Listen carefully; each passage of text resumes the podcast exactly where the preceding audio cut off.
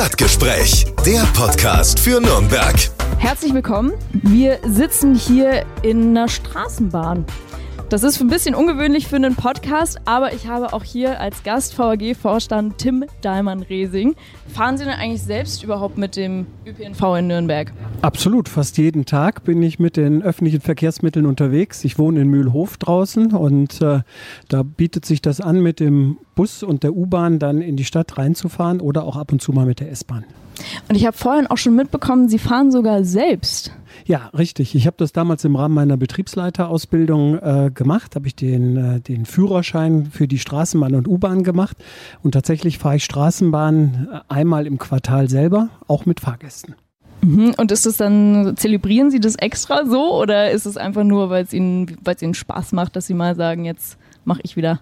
Naja, einerseits macht es natürlich Spaß, äh, sonst würde ich es nicht machen. Äh, andererseits äh, gehört natürlich das Straßenbahn, Busfahren, U-Bahn fahren auch zu unserem Kerngeschäft. Äh, und insofern ist es, glaube ich, nicht schlecht, wenn ein Vorstand auch weiß, was so äh, an der Basis passiert, wie das Geschäft funktioniert. Und äh, ich nehme ja immer einen Kollegen mit, auch auf die Strecke, der mich begleitet. Und wir kommen da nach relativ kurzer Zeit immer in einen sehr guten Austausch. Äh, und ich erfahre dann sehr viel von den, äh, von den jeweiligen Kollegen und äh, das kann ich dann wiederum in meine Arbeit mit einbauen. Also insofern hat das auch berufliche Gründe, nicht nur, nicht nur der Spaßfaktor. Wie sieht denn sonst so ein Day-to-Day -Day von einem Vorstandsmitglied der VAG aus? Wie kann man sich das vorstellen? Ja, es ist wenig standardisiert. Äh, jeder Tag ist anders. Äh, ich habe natürlich viele Besprechungen, viele äh, fachliche Austausche mit meinen Mitarbeitenden zu strategischen Fragestellungen. Ich mache sehr viel Verbandsarbeit, bin also des deswegen auch natürlich beruflich äh, äh, häufig unterwegs. Äh, wir haben ja einen großen deutschen Verband, den Verband Deutscher Verkehrsunternehmen, wo wir natürlich auch äh, versuchen, politisch Akzente zu setzen, wo wir versuchen, äh, Dinge zu standardisieren, beispielsweise im technischen Bereich. Äh, und da lohnt sich mitzuwirken und äh, das macht natürlich so eine äh, Arbeit dann auch spannend und äh, abwechslungsreich. Jetzt haben Sie den VDV schon angesprochen. Ich habe nämlich in der Vorrecherche gesehen, dass Sie auch ähm, vom Verband Tram äh, Vorstand sind. Was genau kann ich mir denn darunter vorstellen? Ja, ich bin, bin Vorsitzender der, der, äh, des Verwaltungsrates Tram und damit Vizepräsident im Verband. Der Verwaltungsrat Tram bindet alle großen äh, Verkehrsunternehmen zusammen, die Schienenverkehrsmittel haben und vertritt im Verband deren Interessen. Äh, das ist im Prinzip eine Austauschplattform, äh, um sich mit den Kollegen aus anderen Städten zu Straßenbahnprojekten, zu Straßenbahninnovationen äh, und zu U-Bahn-Innovationen Innovationen natürlich auch auszutauschen äh, und entsprechend diese Position im Verband dann zu vertreten. Jetzt gab es ja vor kurzem, Anfang Februar, auch schon das Siegel vom ADAC, dass das ja mit dem ÖPNV ganz gut läuft in Nürnberg. Was sind denn da die Gründe dafür? Naja, ich glaube, wir haben hier äh, eine hohe Bereitschaft, äh, uns für unseren Arbeitgeber, für die VAG einzusetzen. Das gilt ja nicht nur für den Vorstand, sondern für alle Führungsebenen und für alle Mitarbeitenden. Ich glaube, alle sind mit großem Herzblut dabei, das merkt man auch. Äh, wir haben hier ein sehr gutes Angebot äh, aufgebaut. Wir konnten ja zusammen mit der Stadt Nürnberg äh, in der Pandemie, wo eigentlich eher ja über Angebotsreduzierung nachgedacht worden ist, ein großes Ausbauprogramm auf den Weg bringen, an dem wir jetzt arbeiten. Also das Angebot wird sich weiter verbessern. Und wir sind, glaube ich, auch ziemlich innovativ in Nürnberg. Wir haben beispielsweise jetzt den E-Scooter Voi mit unsere Mobilitätsplattform mit eingebunden, so dass man jetzt quasi mit einem Klick auch E-Scooter ausleihen kann, neben Fahrrädern und neben den anderen Dienstleistungen, die wir dort über diese Plattform anbieten. Also wir sind innovativ und äh, glaube, das macht sich dann auch bemerkbar äh, in, bei den Fahrgästen, dass sie unsere Leistung auch honorieren. Können Sie noch mal genauer darauf eingehen, dieser, dieses Aufbauprogramm mit der Stadt Nürnberg zusammen, was beinhaltet das denn? Also das beinhaltet im Wesentlichen neue Strecken. Äh, den ersten Step haben wir jetzt ja gemacht mit den zwei neuen Direktverbindungslinien 10 und 11, die wir zum Fahrplanwechsel im Dezember eingeführt haben. Wir bauen jetzt äh, die neue Strecke Richtung Stadtpark aus. Da haben die Bauarbeiten gerade begonnen. Wir haben im äh, Dezember noch den Planfeststellungsbeschluss äh, dazu bekommen. Äh, das wird also bis 2025 in Betrieb gehen, diese Strecke. Dann kommt noch die Minerva-Straße, das ist der Lückenschluss zwischen Gibitzenhof und Finkenbrunn. Äh, und dann die neue Strecke äh, zum, zum neuen Stadtteil Lichtenreuth raus äh, und zur neuen Universität, die wir dann auch 2027, 28 in Betrieb nehmen wollen. Also das sind jetzt Ausbauvorhaben, die das Angebot deutlich verbessern, die den Takt deutlich verbessern und die natürlich erfordern, dass wir neue Fahrzeuge brauchen. Wir haben insofern auch viele neue Fahrzeuge beschafft, nicht nur für die Straßenbahn, wo wir jetzt ausbauen, sondern auch Ersatzbeschaffung für die U-Bahn oder auch die ähm, die E-Busse im äh, Busbereich. Äh, wenn wir neue Fahrzeuge beschaffen, zusätzliche Fahrzeuge beschaffen, brauchen wir natürlich auch neue Betriebshöfe, neue Betriebsanlagen. Also da ist ein ganzer, ganzes Ausbauprogramm hinterlegt, äh, an dem wir, an dem wir zurzeit arbeiten. Mhm. Diese Tramlinien 10 und 11, äh, da auch nochmal von meiner persönlichen Warte aus, bin ich großer Fan von. Aber wie kann man sich das denn vorstellen? So eine neue Tramlinie kommt ja nicht von heute auf morgen. Was muss denn da alles passieren, damit wirklich so eine Tramlinie dann auch benutzt werden kann und da drauf gefahren werden kann? Ja, es ist natürlich ein bisschen unterschiedlich. In diesem Fall hatten wir jetzt das Glück, dass wir quasi diese zwei neuen Linien auf dem Bestandsnetz äh, fahren lassen können. Also wir mussten deswegen keinen Streckenausbau vornehmen, wie das bei den anderen Maßnahmen, die ich gerade beschrieben habe, äh, der Fall ist. Das macht es natürlich ein bisschen einfacher, weil dann muss man nur in Anführungsstrichen neue Fahrzeuge beschaffen. Aber man muss natürlich die Linie auch gut planen. Äh, man muss gucken, wo wollen die Menschen denn hin? Wo fehlen Direktverbindungen? Das haben wir uns hier genau angeguckt und haben dann festgestellt, festgestellt, dass auf diesen Achsen durchaus verkehrliche Bedarfe bestehen, wo also bis zum Dezember Menschen umsteigen mussten, können jetzt die Ziele direkt erreicht werden, ohne um, umzusteigen. Und das hilft natürlich äh, auch zusätzliche Fahrgäste zu gewinnen, denen das bisher zu umständlich gewesen ist. Und insofern braucht es da einen großen Planungsvorlauf. Man muss dann natürlich Fahrpläne, Dienstpläne machen, alles organisieren. Und äh, dementsprechend äh, sind da ganz verschiedene Bereiche äh, im Unternehmen auch an so einer Planung beteiligt. Gibt es denn da eine Möglichkeit für Kunden der VAG irgendwie Anmerkungen oder hier Hinweise, Optionen irgendwie an Sie weiterzugeben? So von wegen, ich hätte da und da gerne eine dichtere Taktung zum Beispiel? Ja gut, man kann sich natürlich immer an die VAG wenden über unsere zahlreichen Eingangskanäle, aber wir haben auch institutionalisiert den Fahrgastbeirat, der ja schon seit vielen Jahren aktiv ist, der sich alle zwei bis drei Jahre neu zusammensetzt, um auch frische Ideen und Gedanken da reinzubringen und um auch neuen und anderen Menschen die Möglichkeit äh, zu geben, da mitzuwirken. Und in diesem Fahrgastbeirat werden genau solche Themen, wie Sie sie jetzt angesprochen haben, Takte, fehlende Anschlussverbindungen äh, thematisiert und wir versuchen dann da, wo es möglich ist, auch äh, entsprechend äh, zu Verbesserungen zu kommen. Ein Thema, was viele, glaube ich, auch in der letzten Zeit durch steigende Preise, Inflation etc. immer wieder bewegt ist, ähm, sind die Preise. Ähm, Jetzt gibt es ja das Deutschland-Ticket für 49 Euro im Monat. Die VAG hat da ja auch immer mal wieder äh, Zwischenstandsmeldungen gegeben, von wegen, dass es gut ankommt.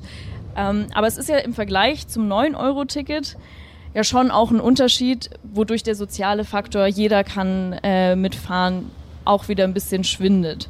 Wie stehen Sie dazu und was würden Sie vom Bund zum Beispiel fordern, da nochmal zu regeln?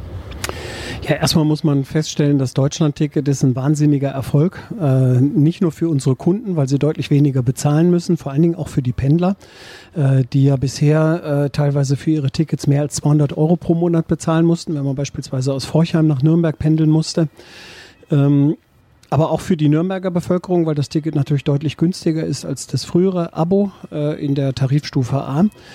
Ähm, es ist aber auch äh, natürlich für uns als Unternehmen ein großer Vorteil, weil wir haben jetzt inzwischen 250.000 Abonnenten in Nürnberg und der Umgebung. Wir sind ja auch da Vertriebsdienstleister für den VGN. Äh, nur mal eine Vergleichszahl zu nennen, wir waren vor Corona äh, auf dem Niveau von etwa 100.000 Abonnenten. Also das hat schon gezeigt, dass Menschen bereit sind, sich auch an die VAG oder an den öffentlichen Verkehr zu binden.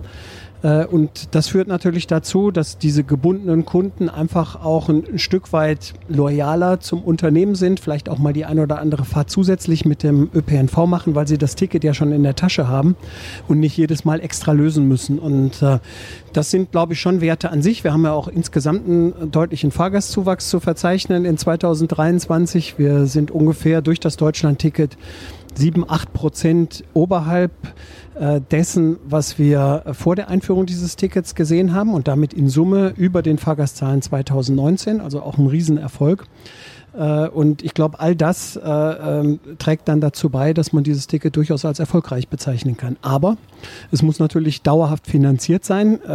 Man hat ja vielleicht mitgekriegt aus der, aus der Presse des letzten Jahres, dass es da viele Diskussionen gegeben hat. Die Politik konnte sich nicht so recht äh, dazu bekennen. Äh, es gab viele Diskussionen in Bezug auf, da, welchen Anteil der Bund und welchen Anteil die Länder beisteuern sollten. Jetzt hat man sich verständigt, es gibt drei Milliarden, nicht mehr und nicht weniger. Und wir müssen jetzt über den Preis, über die Preisentwicklung dieses Tickets dann gucken, äh, wie wir das so auskömmlich gestalten, dass wir nicht Verluste einfahren. Denn dadurch, dass das Ticket so günstig ist, äh, fehlen natürlich auch Einnahmen in den Verkehrsunternehmen.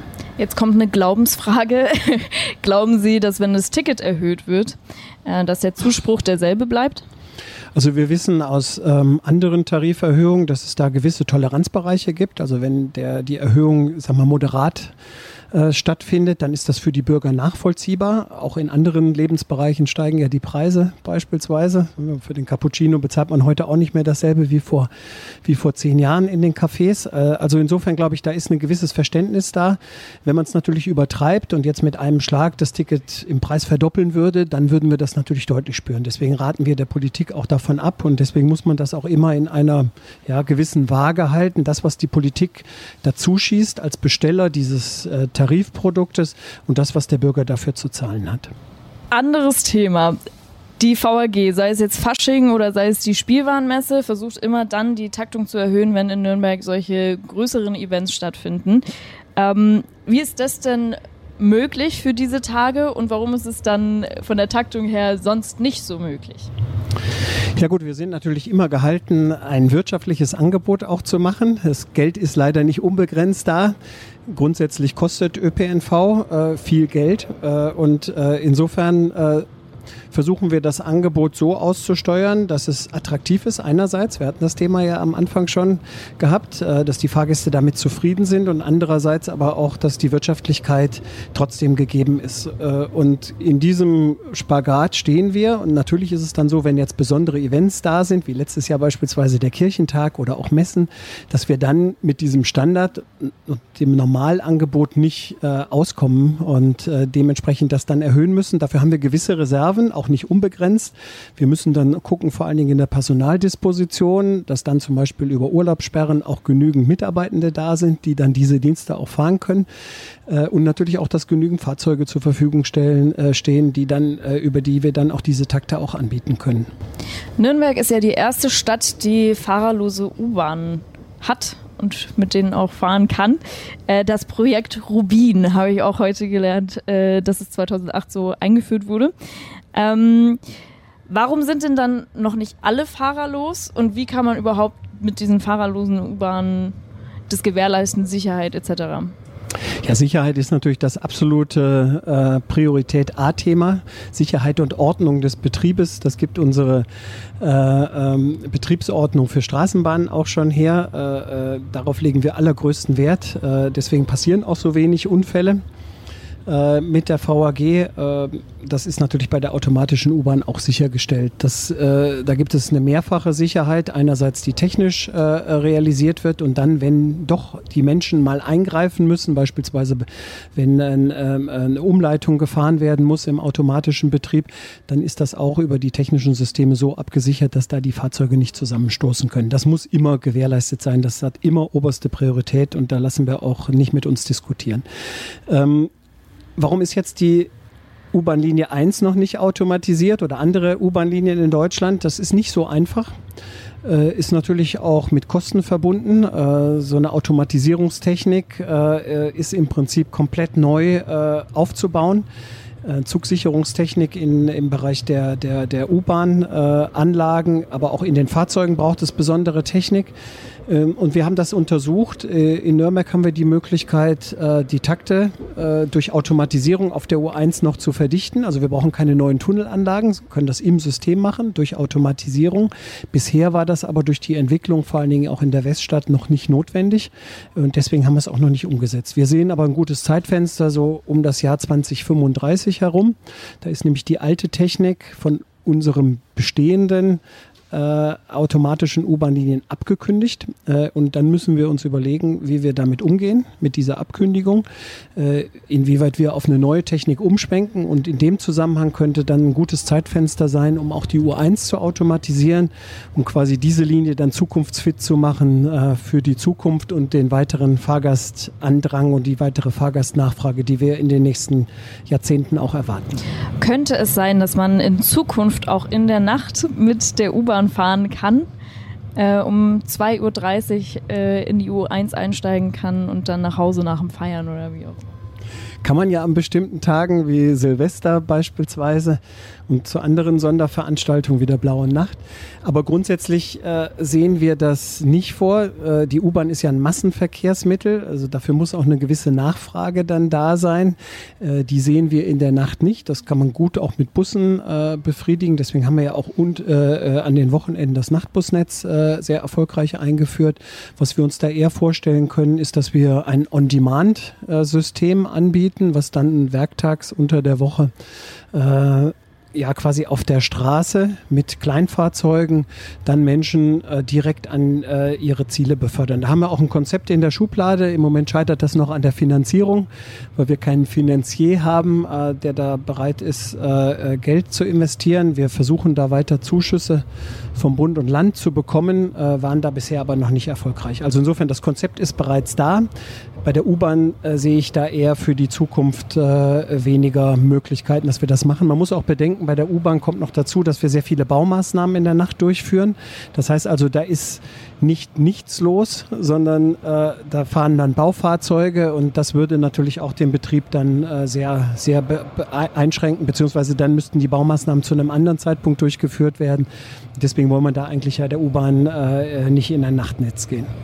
Können Sie beziehungsweise dürfen Sie das Konzept noch ein bisschen äh, konkretisieren? Was genau ist da geplant? Also on demand, was bedeutet das, dass man einfach dann in der App sagen kann, ich bräuchte eine Heimfahrtmöglichkeit? Genau. Ich bräuchte eine Fahrtmöglichkeit von, äh, äh von meinem von meinem Wohnort beispielsweise in irgendeine, zu irgendeinem Arbeitsplatz im, im Hafengebiet und dann würde die App das quasi äh, disponieren äh, und würde dann ein, zunächst mal ein Fahrzeug mit, mit Fahrer schicken, äh, zukünftig vielleicht dann auch ein autonomes Fahrzeug, wenn äh, die Technik soweit ist, dauert wahrscheinlich noch ein paar Jahre äh, und äh, dann würde quasi dieser Fahrtwunsch über diesen Weg erfüllt werden können. Also so ein bisschen so wie Uber, nur für Nürnberg. Ja, so ein, so ein Stück weit und vor allen Dingen voll voll integriert in unsere Nymo-Plattform, äh, wie wir auch alle anderen Dienstleistungen dort integriert haben. Ähm, dann ist mir vor ein paar Monaten ähm, eine Situation unter die Augen gekommen, ähm, wo eine U-Bahn ähm, quasi zu früh die Türen zugemacht hat und eine Frau ihre Tasche noch so drin hatte. Und die U-Bahn hat aber nicht registriert, dass die, dass die Tür, dass da was dazwischen ist. Wie kann man denn sowas irgendwie, gibt es da irgendeine, irgendeine Möglichkeit oder irgendwas, was da in dem Fall nicht funktioniert hat? Oder wie sieht das aus? Also wir haben äh, bei der U-Bahn äh, und auch bei der Straßenbahn, bei den neueren Fahrzeugen, wie in dem, wo wir jetzt gerade drin sitzen, sensible Türkanten, die erkennen normalerweise schon, wenn sich ein Gegenstand äh, dort befindet. Wenn der allerdings so schmal ist, äh, das kann durchaus bei einer Handtasche so sein, äh, und da noch kein Druck drauf ist, dann passiert allerdings äh, erstmal nichts. Aber sobald das Fahrzeug angefahren wäre, und es wäre dann Druck äh, auf, dem, äh, auf dem Gegenstand gewesen, beispielsweise weil die Frau, von der Sie erzählt hatten, ihre Handtasche festgehalten hätte, dann hätte das Fahrzeug sich wieder eingebremst. Also es kann auch da nichts passieren. Ja, auch Hundeleinen und, und ähnliches. Es wurde vor kurzem oder ein paar Monaten die Werkstudentenstelle als Tramfahrer oder Straßenbahnfahrer ausgeschrieben. Ähm, für neun Stellen, soweit ich weiß. Wurden die jetzt schon besetzt? Wir sind gerade dabei im Auswahlverfahren und äh, es wird dann äh, relativ zeitnah auch der erste Kurs starten. Wir wollen zum 1. April äh, mit dem Kurs beginnen und wir sind sehr zuversichtlich, dass wir alle Stellen besetzen können. Die Nachfrage war deutlich höher als das, was wir an, äh, an Stellen ausgeschrieben haben.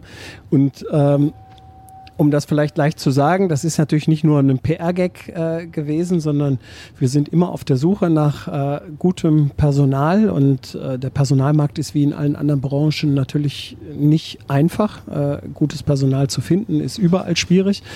Äh, und insofern äh, ähm, haben wir da sehr großen Stellenwert auch auf die Fachkräftegewinnung gelegt. Und das ist eine von mehreren Maßnahmen, äh, wie wir versuchen, zusätzliches Personal für die interessanten Arbeitsplätze bei der VAG zu gewinnen. Wie viele Menschen haben sich da beworben? Jetzt bei den Studenten waren es ungefähr 40. Okay. Probieren Sie oder wollen Sie das dann auch in Zukunft weiter so machen mit den Werkstudentenstellen?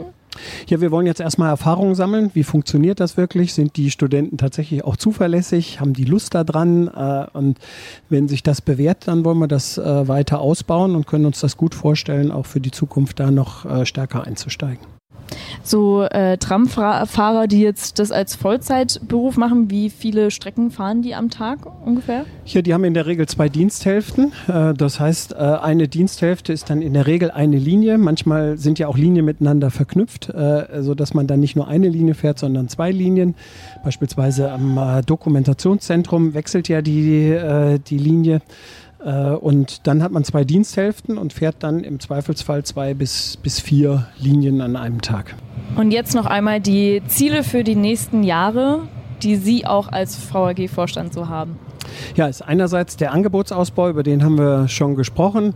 Dann wollen wir äh, über das Deutschland-Ticket das Tarifsystem revolutionieren. Äh, nach meiner Vorstellung braucht es das Deutschland-Ticket als Abo in verschiedenen Varianten. Auch für die sozial Schwächeren haben wir ja den Nürnberg-Pass äh, im, im, im Deutschland-Ticket äh, noch als, äh, als Möglichkeit. Ähm, dann wollen wir den elektronischen Tarif Egon, den es ja heute schon gibt, der sehr erfolgreich äh, läuft, weiter ausbauen und vom Pilotprojekt in den Regelbetrieb übernehmen. Und dann braucht es eigentlich gar nicht mehr so viele Fahrkarten, vielleicht eine Einzelfahrkarte, ein Tagesticket noch.